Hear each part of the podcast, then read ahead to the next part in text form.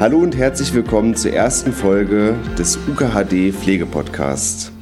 Ich bin Robin Krüger, ich bin die Stationsleitung vom Innovationsraum Pflege in der Kopfklinik und habe heute meine erste Gesprächspartnerin bei mir. An der chirurgischen Klinik in Heidelberg kommt eine VR-Brille zum Einsatz, welche dafür sorgt, dass der Verbandswechsel so angenehm wie möglich wird. Statt ihrer Wunde sehen die Patienten nämlich den schönen Bodensee vor sich. Franziska Klaas, die arbeitet nämlich als Pflegefachkraft und wissenschaftliche Mitarbeiterin in der chirurgischen Klinik und hat ein ganz besonderes Projekt von Beginn an mitbetreut. Hallo Franziska. Hallo. Erzähl uns doch mal, wie alles angefangen hat mit deinem Projekt und was auch dein Projekt ist. Zunächst hat alles ähm, als kleines Projekt angefangen im Rahmen von einer Abschlussarbeit ähm, einer Kollegin im Rahmen ihrer Weiterbildung zur allgästiologischen Fachassistenz. Der ursprüngliche Ideenanstoß kam von unserer stellvertretenden Pflegedienstleitung. Die hat nämlich den Anbieter, den wir auch gewählt haben, letztendlich auf einem Kongress gesehen und hat uns dann darauf hingewiesen, dass sowas möglich ist. Und wir waren direkt Feuer und Flamme. Und ähm, man muss wissen, bei uns die Patienten, die bei uns auf der Station liegen, das sind ähm, zu 80, 90 Prozent onkologische Patienten mit sehr ausgedehnten, großen Operationen. Ja, und wir haben es dann einfach die Brille aufgezogen bei Verbandswechsel, bei Zug von der Drainage. Wenn wir das Gefühl hatten, die Patienten sind psychisch überbelastet, sind einfach auch schon lange im Krankenhaus, haben irgendwie einen kleinen Koller.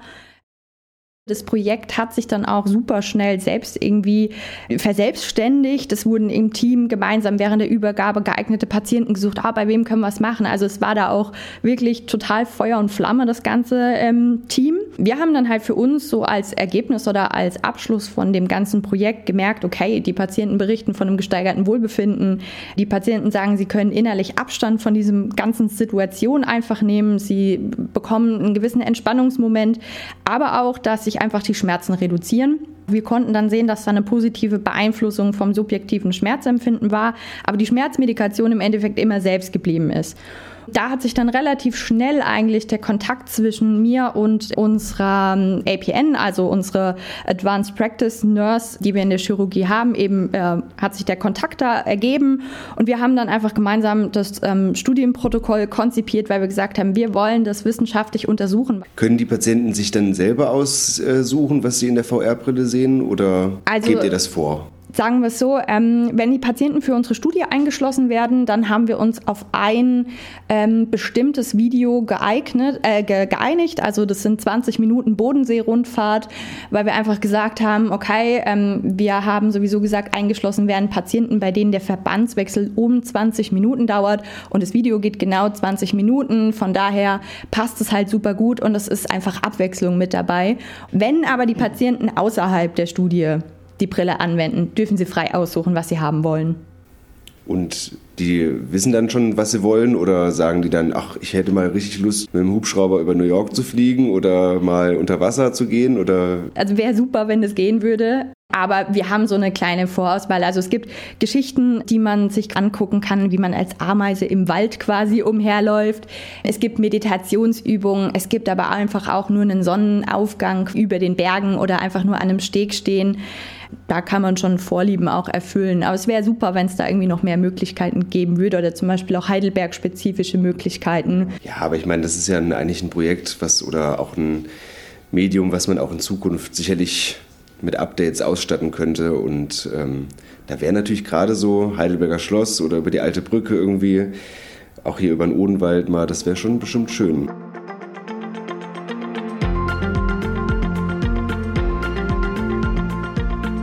Wie nehmen die Patienten denn so die Brille an? Also es ist recht unterschiedlich, muss ich sagen. Also im Großen und Ganzen sind die Patienten schon positiv beeindruckt ähm, und sind auch ähm, nicht ablehnend, gar nicht. Was uns nur lustigerweise auffällt, ist, ähm, dass gerade ältere Patientinnen das gerne oder vermehrt annehmen, weil junge Leute, ähm, die kennen das einfach aus der Unterhaltungsbranche, die haben so ein Ding vielleicht auch zu Hause und die sagen dann, ja, nee, meine Grafik zu Hause ist besser. Also die sind nicht so schnell zu begeistern.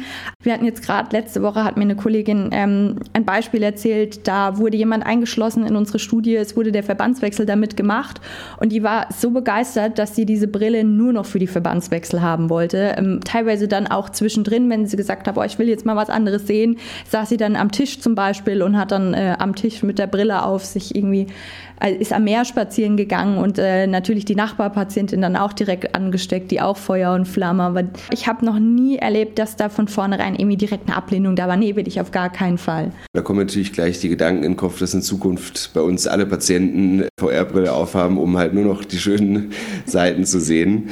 Aber da sprechen wir später nochmal drüber. Ihr habt auch sicherlich die Schmerzen dann auch beim Patienten gemessen mit den verschiedenen Skalen mit VR-Brille und ohne VR-Brille. Wie war da der Unterschied oder wie gravierend war da der Unterschied? Also wir können darüber aktuell einfach noch leider keine Aussage machen. Ähm, wir haben zwar mit der Studie im Februar 2020 angefangen, aber auch uns hat Corona reingespielt in die ganze Sache, muss man sagen. Wir hatten wahnsinnig wenige Patienten. Ähm, wir hatten auch einfach kleinere Operationen ähm, und da hat sich einfach der Einschlussfaktor große Wunde, die eine Behandlung braucht, ganz, ganz selten ergeben. Äh, von daher sind wir einfach noch in der Rekrutierung. Es fehlen nur noch wenige Patienten. Äh, von daher hoffe ich, dass wir bald eine Aussage darüber machen können. Kurz so zum Prozedere, wie wir das Ganze messen. Also bei uns jeder Patient, der eingeschlossen wird, der auf die Einschlusskriterien passt, der bekommt zwei Verbandwechsel im Abstand von mindestens 48 Stunden. Also wir machen das Ganze im Crossover-Design. Das heißt, jeder Patient ist quasi seine eigene Kontrollgruppe. Ein Verbandwechsel mit Brille, ein Verbandwechsel ohne Brille. Bei beiden Verbandwechseln wird jeweils ähm, die Schmerzintensität gemessen anhand der numerischen Rangskala und das wird dokumentiert. Und das werden wir dann bald hoffentlich auswerten. Aber sagen wir mal, von unserem Projekt damals, das wir gemacht haben, in der Auswertung hat man schon gesehen, dass da Schmerzen reduziert werden. Ja, also das klingt wirklich echt super und ich bin mir auch sicher, dass wenn bei mir mal ein Verbandswechsel gemacht werden sollte, so ein größerer, dann würde ich da sicherlich auch drauf zugreifen.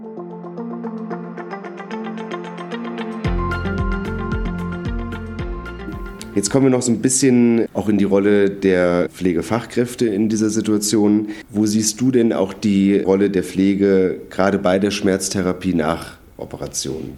Also ich sehe die Rolle von der Pflege da super essentiell im Mittelpunkt. Man ist nah am Patienten dran, man macht eine Mobilisation, man macht die Verbandswechsel, man, man sieht den Patienten wahnsinnig häufig, man bekommt einfach mit, wie ist der Schmerzzustand. Was bei uns ähm, in der chirurgischen Klinik der riesengroße Vorteil ist, dass das Schmerz Schmerzkonzept an und für sich ähm, in der Hand vom Akutschmerzdienst liegt. Und dieser Akutschmerzdienst wird quasi ähm, geleitet von Pflegefachkräften in, mit einer Weiterbildung und der Anästhesie gemeinsam. Und dadurch entsteht halt auch einfach einen, eine wahnsinnig enge Zusammenarbeit mit den Pflegenden direkt am Bett. Die kommen jeden Tag, machen Visite und da wird man einfach auch wahnsinnig mit eingebunden. Man muss aber auch sagen, dass es einfach eine fachliche Kompetenz verlangt, dass man da einfach mit dabei sein kann. Also man muss wissen, was kann ich geben, wie oft kann ich es geben, was kann ich als Ergänzung bei akuten Ereignissen mit dazugeben, wie reduziere ich zum Beispiel was. Unsere Patienten haben, ähm, kommen eigentlich fast ausschließlich mit PCA-Pumpen oder PDK-Pumpen und da muss man einfach wissen, wie gehe ich damit um. Du bist natürlich jetzt auch wissenschaftliche Mitarbeiterin noch in der chirurgischen Klinik. Da würde ich jetzt direkt zur nächsten Frage kommen, und zwar, wo du die Möglichkeiten und die Chancen gerade für akademisierte Pflegekräfte in der Uniklinik auch siehst. Definitiv einfach in der Teilhabe, in der Weiterentwicklung, einfach generell Pflegeforschung betreiben, pflegerelevante Themen und Fragestellungen untersuchen. Ich bin überzeugt von einem Doppelmodell, so wie wir es in der ähm, chirurgischen Klinik machen. Also ich bin in der direkten Patientenversorgung tätig, einfach damit ich die Nähe zum, zum Patienten ähm, habe und auch einfach die Nähe zur Basis und weiß, was ist relevant, was, was brauchen wir überhaupt in der Praxis.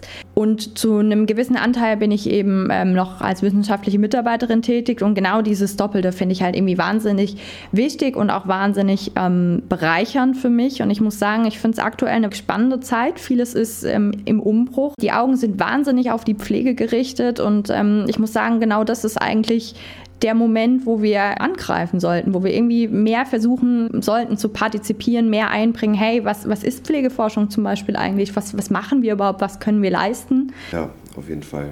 Manche haben ja auch irgendwie die Sorge, oh Gott, in Zukunft müssen alle Pflegekräfte jetzt studiert haben. Das stimmt natürlich auch überhaupt nicht. Es ist einfach eine zusätzliche Bereicherung, denke ich, für die Pflege und unfassbar wichtig, auch gerade für die Zukunft, dass wir uns auch als Berufsgruppe gut in der ganzen Klinik einfach ähm, einbringen können.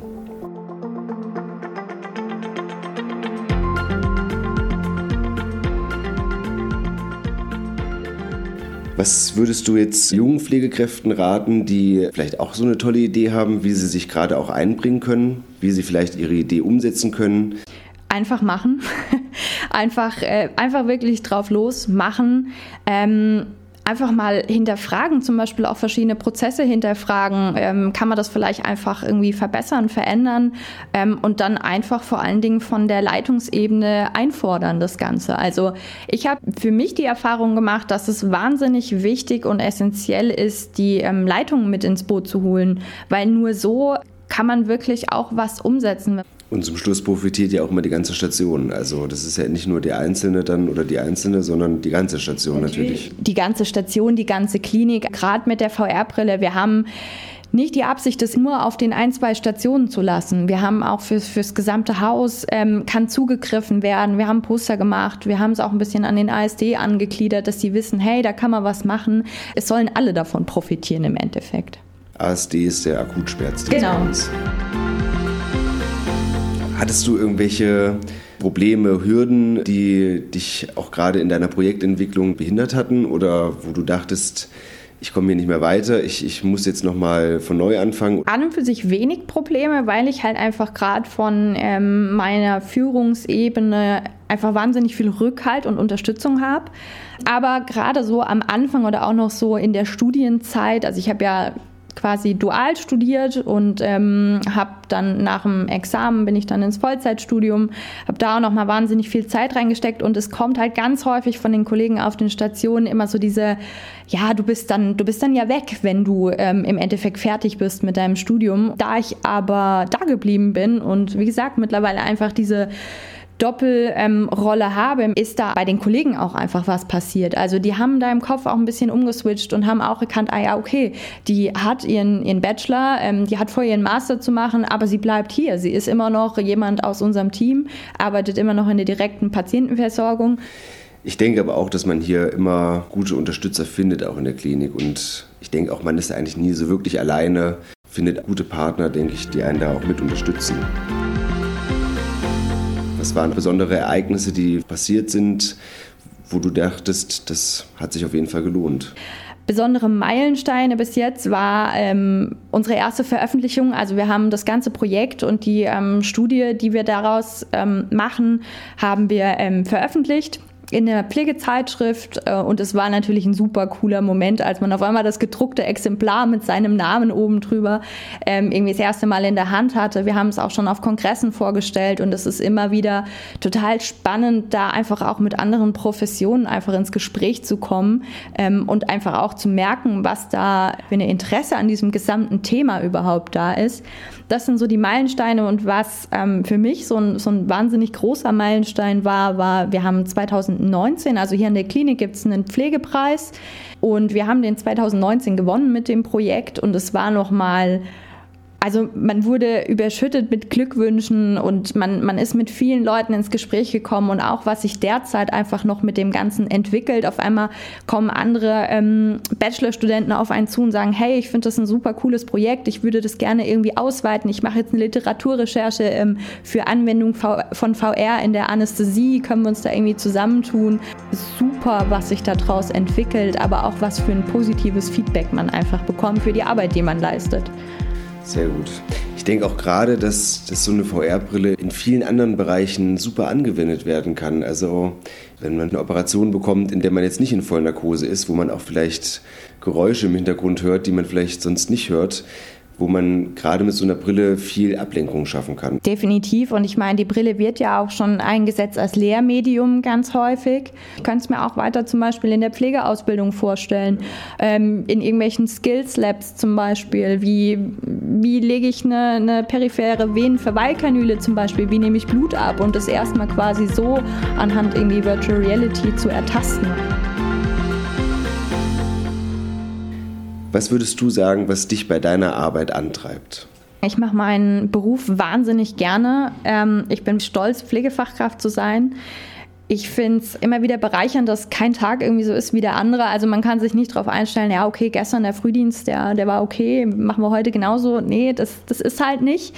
Und das finde ich ähm, einfach super herausfordernd. Man kann sich persönlich weiterentwickeln und auch in die Richtung gehen, in die man einfach möchte. Man hat da viele Möglichkeiten. Ich habe Interesse an Pflege, Wissenschaft, Medizin. Die Kompetenzen, die man hat, die werden einfach wertgeschätzt. Aber auch diese enge Zusammenarbeit mit den ganzen Disziplinen und vor allen Dingen positive Rückmeldungen von Patientinnen und Patienten, weil das ist ja der Grund, für mich zumindest, warum ich diesen Beruf mache, dass es den Patienten und Patientinnen, die ich betreue, gut geht und dass ich ihnen in, in einer gewissen Art und Weise weiterhelfen kann. Und wenn gerade dann jemand entlassen wird, der ähm, einfach schon wahnsinnig lange da ist und der einem tief in die Augen guckt und sagt, hey, danke für das, was du für mich gemacht hast, weiß man einfach, warum man das Ganze macht und es ist einfach immer wieder die Bestätigung. Wie guckst du, dass du auch ein bisschen Abstand vielleicht bekommst? Weil es gibt natürlich hier so viele schöne Ereignisse, wie man hier erlebt, so viele traurige Ereignisse erlebt man natürlich hier auch, die natürlich zu unserer Arbeit definitiv dazugehören. Aber wie sorgst du denn für dich dann? Ich versuche mir bewusste Auszeiten zu nehmen, ähm, auch wirklich mal, wenn ich ein Wochenende frei habe, zu sagen, ich will einfach mal gar nichts machen oder was, was komplett irgendwie Gegenteiliges. Ähm, ich verbringe viel Zeit mit der Familie und mit Freunden. Natürlich wenn nicht gerade eine Corona-Pandemie wäre, viel darüber reden, was man hier sieht, aber auch wirklich mal was, was komplett anderes machen. Ich habe vor einem Jahr ein bisschen angefangen mit Yoga zu machen, um einfach da mal sich auf einer mentalen Ebene einfach runterzufahren. Und da muss ich auch sagen, das gibt mir auch wahnsinnig viel. Was ich aber auch immer wieder merke, hm, ich handle so ein bisschen nach dem Grundsatz, Wissen ist Macht. Also wenn ich mich damit beschäftige, warum sind Zusammenhänge so, wie sie sind und ich das nachvollziehen kann und verstehen kann, tut mir das auch nochmal wahnsinnig gut, weil es einfach logisch wird. Klar. Ich denke auch gerade, dass so der, der kollegiale Austausch auch irgendwie immer, vielleicht noch nicht mal mit Kollegen, die bei einem auf der Station arbeiten, sondern auch vielleicht mit Kollegen, die hier am Universitätsklinikum arbeiten, aber auf einer ganz anderen Abteilung, dass man sich einfach mal mit denen nochmal austauscht. Das tut auch immer, finde ich, sehr, sehr gut. Ja, definitiv. Also generell ist es ja einfach, man wird gut verbunden miteinander. Es gibt viele AGs, die auch einfach klinikübergreifend da sind, wo einfach ein Austausch stattfindet. Und es gibt einem auch nochmal wahnsinnig viel. Jetzt hast du natürlich ein sehr zukunftsorientiertes Projekt gehabt. Wie siehst du denn die Zukunft der Pflege, ähm, gerade auch am Universitätsklinikum Heidelberg? Also ich sehe die Pflege weiterhin als hochprofessionellen und essentiellen Teil in der Patientenversorgung. Aber ich sehe da auch definitiv eine Weiterentwicklung, ähm, sei es in Kompetenzen, die Pflegenden vielleicht zugeschrieben werden oder Kompetenzen, die Pflegende darbringen, aber auch einfach in der pflegewissenschaftlichen Forschung. Das wird ähm, auf jeden Fall weitergehen.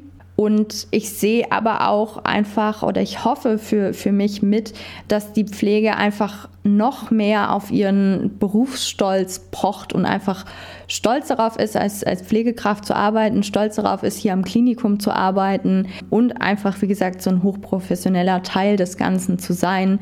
Da sehe ich die Pflege in den nächsten Jahren schon. Liebe Franziska, vielen, vielen Dank, dass du meine erste Gesprächspartnerin hier am neuen Podcast warst. Das hat mir viel Spaß gemacht und ich fand es echt super interessant und äh, ich denke, dass dein Projekt super Zukunft auch bei uns hat und freue mich, dass du hier warst. Ja, sehr gerne. Ich bedanke mich auch recht herzlich für die Einladung. Sehr gerne. Wenn ihr noch weitere Infos zu dem Projekt von Franziska oder auch der Pflege am Universitätsklinikum Heidelberg sucht, dann findet ihr die in der Beschreibung von diesem Podcast oder auf der Website wirsindintensiv.de.